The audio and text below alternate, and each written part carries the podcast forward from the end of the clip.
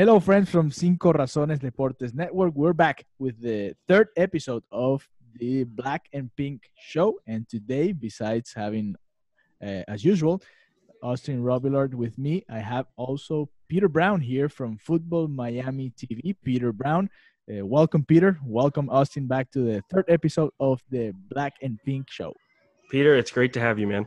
Yeah, thanks for having me. Great to be with you guys. Yeah, yeah, for sure. We are getting closer to the season, and I know uh, Austin is very excited. He's been watching a lot of football uh, from Inter Miami, and I know he has. I mean, he's been texting me every day. I have this, I have that. I know Austin. Season is getting uh, close and close. Uh, they won their last game, their last friendly game against the Rowdies. Uh, yeah. How do you guys see the team? Well, yeah, I was. I went to uh, both of the uh, you know uh, Tampa games up in uh, St. Petersburg, and uh, well, the, the, the game that they won. Keep in mind, it was really their B team. But the positive is it's a win, Peter.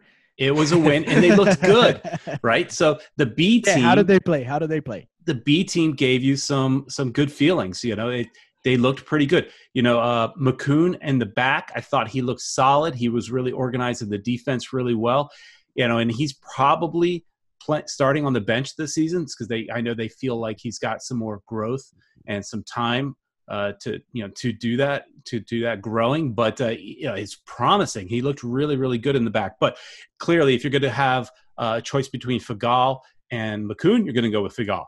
But uh, they looked good in the back. The midfield looked pretty good. The first half really was controlled by Inter Miami, and the second half, uh, you know, Tampa woke up a little bit and got a little more of the ball. And, and Tampa, you know, they're, they're not a bad uh, championship side. So it was a good challenge for the B team. I think they held up well. You know, the A team, which played the week before against Philadelphia Union, I think that was a little more of a mixed bag.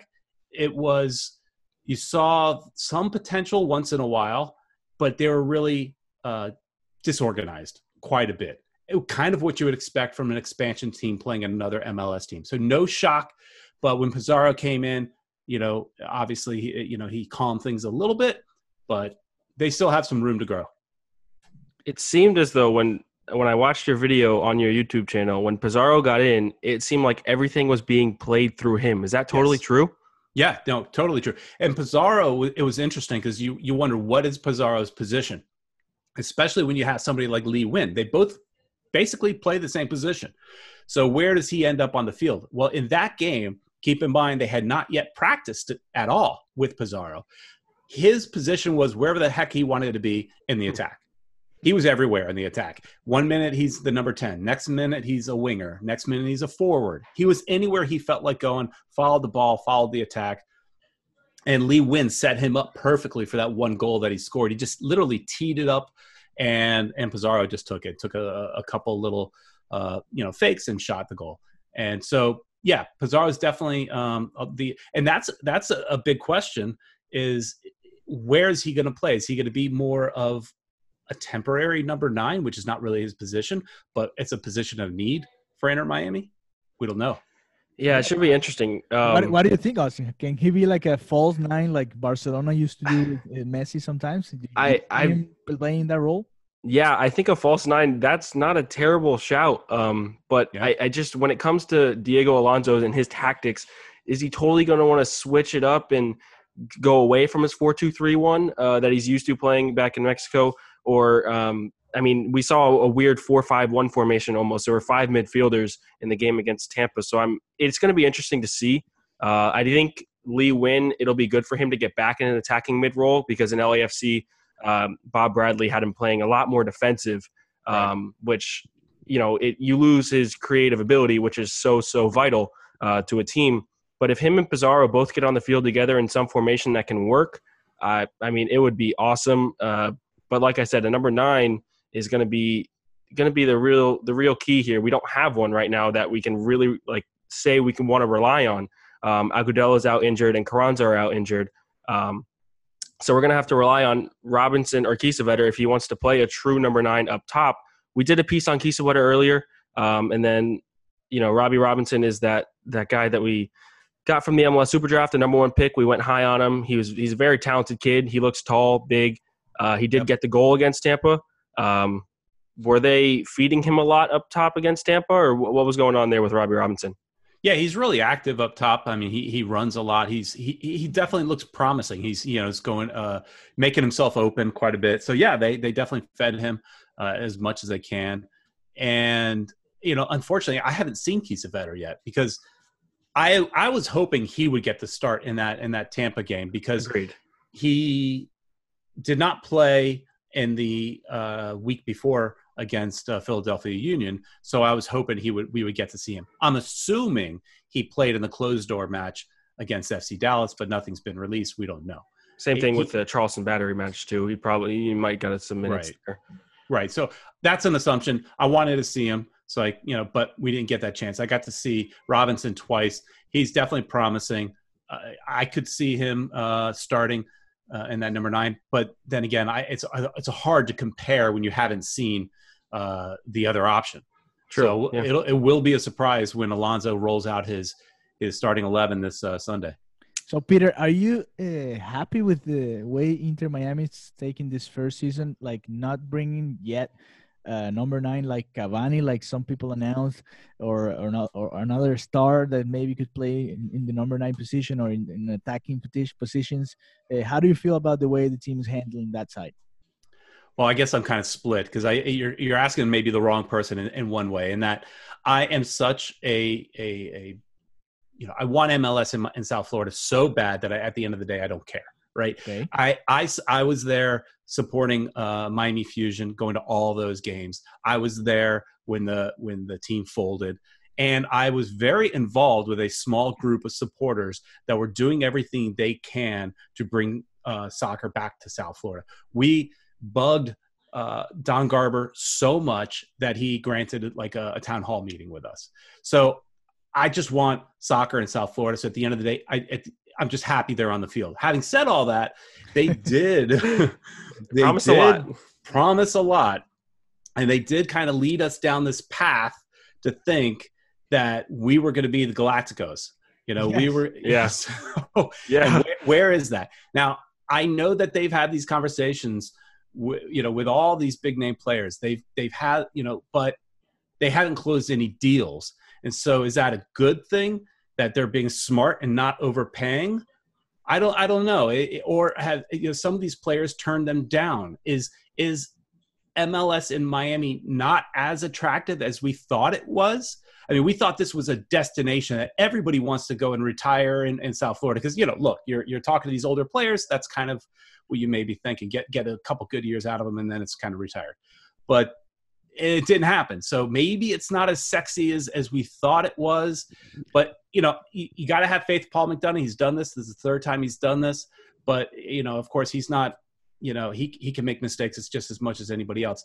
I was expecting at least one big name player, so that you know you put that face up on the billboard. People know what that person, who that person is. It's at partially for the play on the field and partially for uh, uh, promotion and marketing because that is a massive part that has not really been addressed. This team is so far behind on so many things in the front office. We're all talking about what's happening on the field. I think the field is not that bad. They've got they've got a lot of young talent that's exciting. It's a little bit like what what Paul McDonough did in uh, Atlanta. And when I spoke to Paul at at the stadium one the, one day, when I was uh, you know peeping around the uh, the perimeter.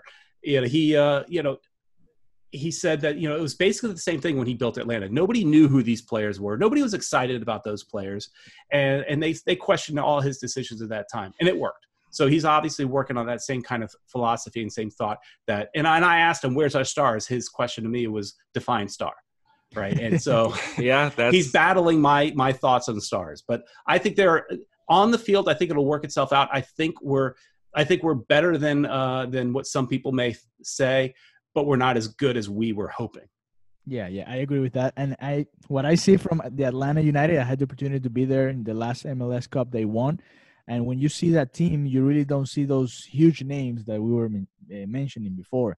Like the if you if you see the the actual case of the uh, Josef Martinez career, he he wasn't really a star when he right in, in Torino in Italy or or the, the the the clubs he played in. So I guess that's that's the concept he was talking about. But saying that, or that being said, uh, Jorge Mas confirmed, according to Michelle Kaufman, that they were close to signing uh, Agustin Almendra from Boca Juniors. Yeah.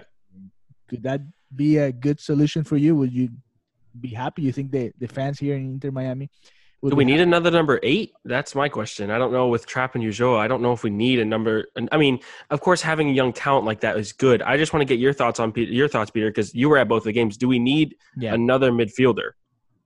Yeah, that's where we're overloaded, right? We need that number nine, is what yeah, we need. Yeah. But but you can't turn down a talent like Almendra. I mean, yes, eh, people are, are calling him the the the next Riquelme. So it, you can't say no to Riquelme, right? You you find a way to put him on the field. Of course. Yeah. So so I, I guess you know Wil Trapp. I mean, we I was excited when they brought in Wil Trapp. I thought very excited, very, very that was a that was very big for us. Yeah, but if you got if you got this guy and he's playing in a similar position, I'm okay with setting Trapp if this guy is all that they say he is. Now, I'm not I'm not a big Boca Juniors uh, watcher or viewer, so I, I really haven't followed him.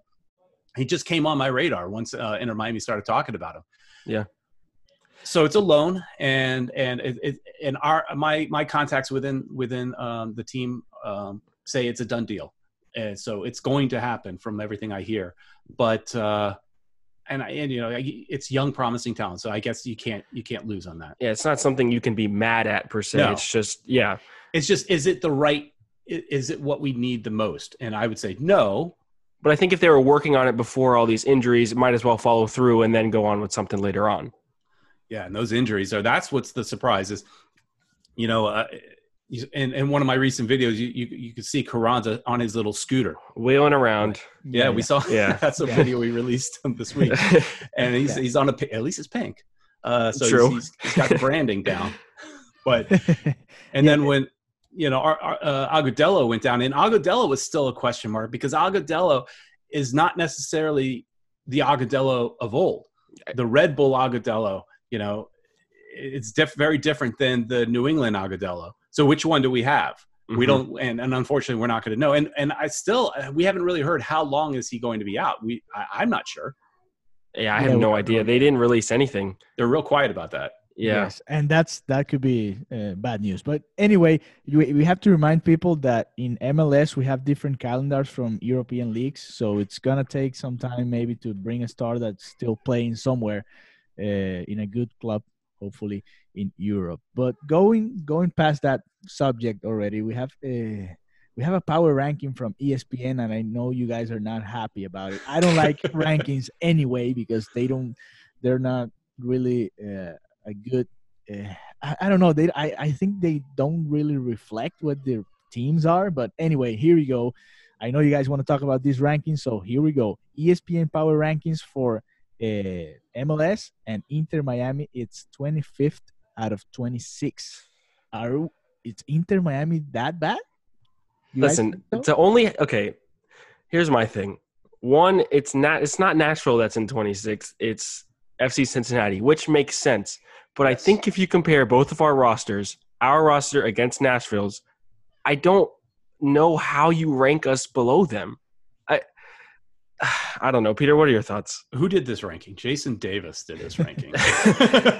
yeah, I so just yeah. I mean, I guess he's he's a reputable guy, but uh, yeah, I, I I don't have a problem with being at the bottom because we're unknown. But yeah, I think most pundits would would tell you uh, were expected to be higher than Nashville. You know, the, the expectation is that most people think, most pundits think that Miami will make the playoffs or or almost make the playoffs. You know, come really close. And everybody else thinks that, and they, those same pundits think that Nashville could be one step above Cincinnati. Kind of maybe compare it to Orlando, right? As well. They have never made the the the playoffs in in their years. So that's the biggest surprise is how where we are against Nashville. I have no problem being on the bottom. We're unknown, but I want to be above Nashville. Agreed, hundred percent agreed. Um, I, I, I, have the optimism that I think we're going to make the playoffs, um, even if it's that last seed. I I really think we can. I think we're talented enough, and we've brought in the names. They're not you know the highest, most marketable names, but after all the research that I've gotten to do working for the network and being able to write about them and research as much as I possibly could to learn about these kids, not kids, I mean, most of them are kids, to be honest, A but lot of them. a lot of them Young are. men. It's just young men, we'll say, but they are. There are a lot of names that will will bring star power. I mean, and I think that you'll see another. I don't want to say we'll be just like Atlanta, but I think It's in hard. terms of in terms of in two years. Yeah, So, in terms of creating names and MLS stars, I think that there's a couple couple of people that we have that will turn out. Um, Pellegrini being one, Carranza being one, and honestly, even Lewis Morgan being one. I actually got a chance to talk to a Celtic fan um, when I was. I mean, I was serving at a restaurant, and there was some guy with a Scottish accent. So I asked him where he was from, and uh, we started just talking. He said he's from Scotland, and I asked him about Lewis Morgan because he said he was a Celtic fan. He said, "You guys listen, you guys got a really good kid on your hands. I mean, he is talented. We loved him um, in the short amount of time he had with Celtic because he was on loan at St. Mirren and stuff like that. Yeah. Um, he was a fan favorite in Scotland, and he's 23. He's extremely confident. If you watch his tapes, he's extremely confident. He loves a long shot. He can dribble past defenders. He's quick. Um, so I, there's just those kind of names that can come in and make a name for themselves. I think it really can happen, and so I'm really high on it. Um, on us anyway. I think 25 is almost like just I mean stomping on our heads and saying you guys are the worst. I hate it, but I think what we should be a little higher, and I, I wouldn't be disappointed if we missed the playoffs. But I think that we we we have a real shot at it. And then, like I mentioned in the uh, couple earlier uh, episodes and the 305 live, I think that we're going to really focus on a U.S. Open Cup run um, because that's what we, I mean. We can get an easy uh, qualifications for the CONCACAF Champions League, which I know you're high on, Peter. Yeah. Um, so the the Champions League that that that's something that might be in Paul McDonough's head. Uh, going far in the Open Cup, I think we're a deep enough side um, to where it won't, you know, kill our rotation and stuff like that. I think we have enough guys to slot in. Um, and so, yeah, those two things. I, I think that right at the end of the uh, East rankings um, in the playoffs, I think we can hit there, and then a deep run in the Open Cup and trying to win that to get a Concacaf Champions League is where we'll end up. Twenty-five out of twenty-six teams, not not what I think. All right, Yeah. talking about talking about expectations. Okay, we're far uh, five game, uh, um, not five games, five days away from the first game against LAFC. Uh, so, what do you guys expect? I know Austin's gonna be there, uh, Great. and we're probably gonna do a 305 live live from the stadium. So, Oh yeah, check it out and go and follow Five Reasons on Twitter. Uh, but what do you guys expect from this uh, opening game for Inter Miami, Peter? Well, I you know we got the toughest team in the league to start off with, right? So the the the uh, the Shield winner. So you know, it's it's it's it's a welcome to the league. yeah. But the positive is that they are playing on Thursday against León. So do they play the same starters that they're going to use in León game against Inter Miami? I don't know. I mean, right. Maybe maybe we're not seeing the strongest version of LAFC. Now you could look at it the other way and that hey, they've had games under their belt. They're not in preseason form. That's so true. they're that's a positive, right? But could they be tired? They're playing the game on Thursday. Could they be tired? Could we take that uh, uh, and and run with it? You know, I have you know as much as you were you were praising some of these these players, I do have concerns about one player that I was very very hopeful of, and that's Pellegrini because I got to see Pellegrini against the uh, the Philadelphia Union, and he left a lot to be desired. Now I, I, it's preseason, so hopefully that's all it was. He ran around the field a lot, got red in the face a lot, and didn't do a lot though. It wasn't very productive. it was a lot of movement with a Oh, lot boy. of results. You're reminding me of Jesse Lingard here. Yeah, Oh, and so and, or and, or Griezmann sometimes. Yeah, and, and, no. and and also I was sitting. I had a really good seat, you know, and and he was really close to me when he was playing on the wing, and his face was like so red. I'm like, dude, you're gonna you're, you you got to get in shape to play in Florida, and yeah. we're playing in Tampa where it was a nice crisp like 60 something degrees. Oh, you know, it was cool. What is he going to do in the in the 80 90 degree heat that we have here in, in South Florida?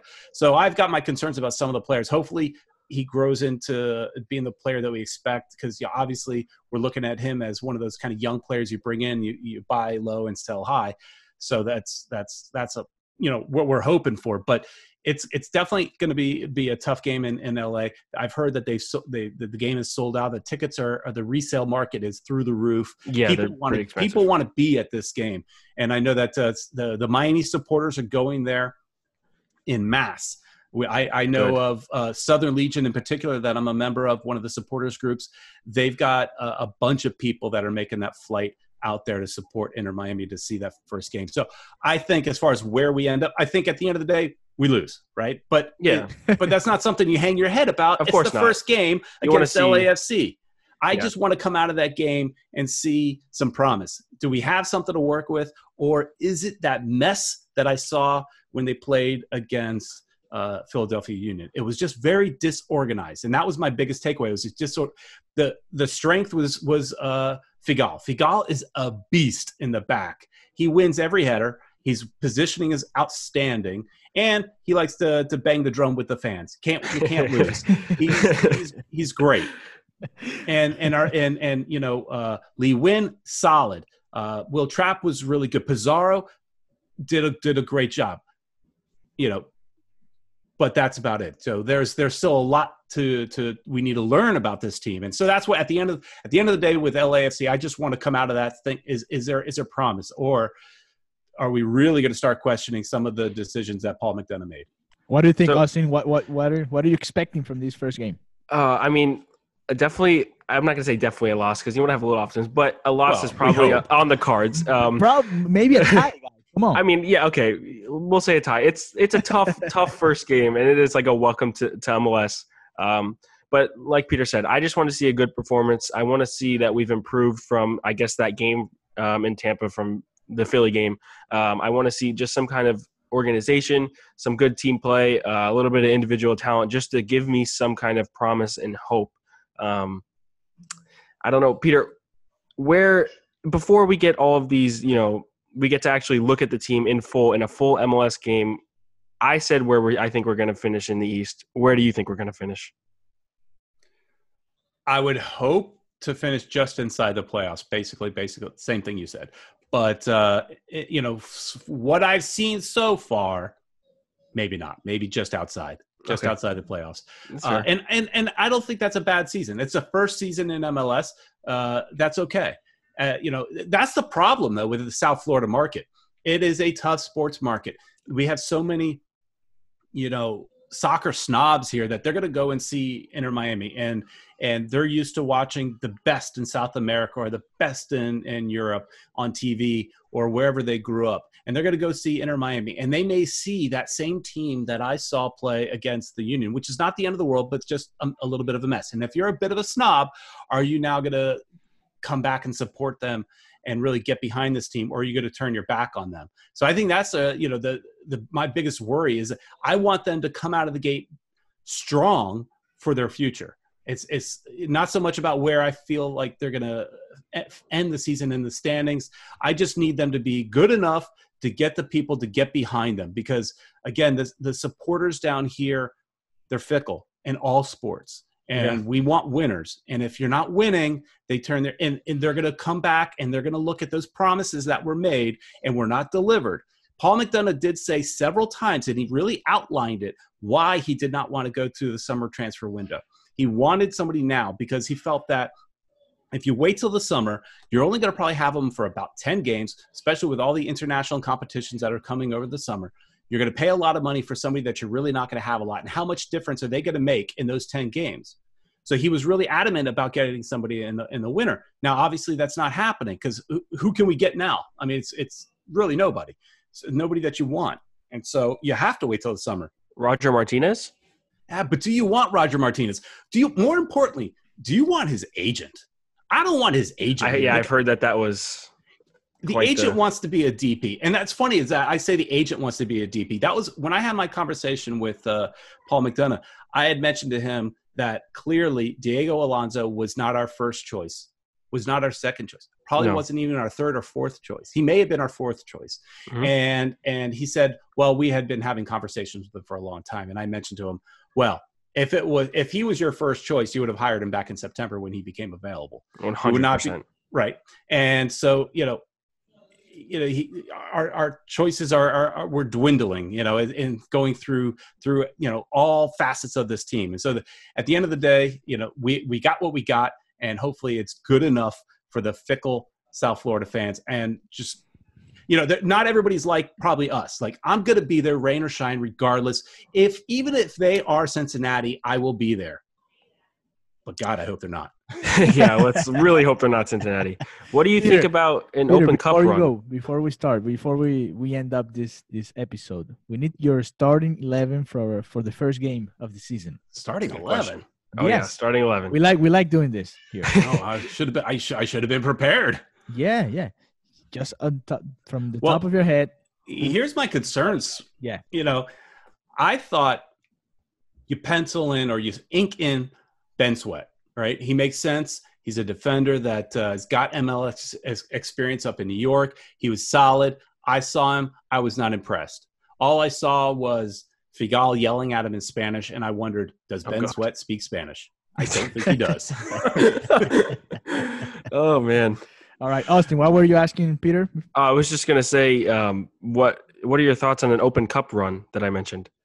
Oh, I think that's great. I think it's definitely. Look, if you if you if you feel like you're not you're not coming out of the gate super strong, and you're you're you're maybe not going to really go for that MLS Cup in your first season, which would be, I think I think there's only one team that's done that, which was uh, Chicago Fire back in 1996 uh, or eight, 1998, I think it is you know, I don't think anybody else has done that in their first year. So, yeah, definitely put put your focus on something that you is is maybe a little more reachable. And so, you, and you could you could play some uh, a few of the lower level teams, you know, some USL teams, working your way up, get, gaining your confidence and all that.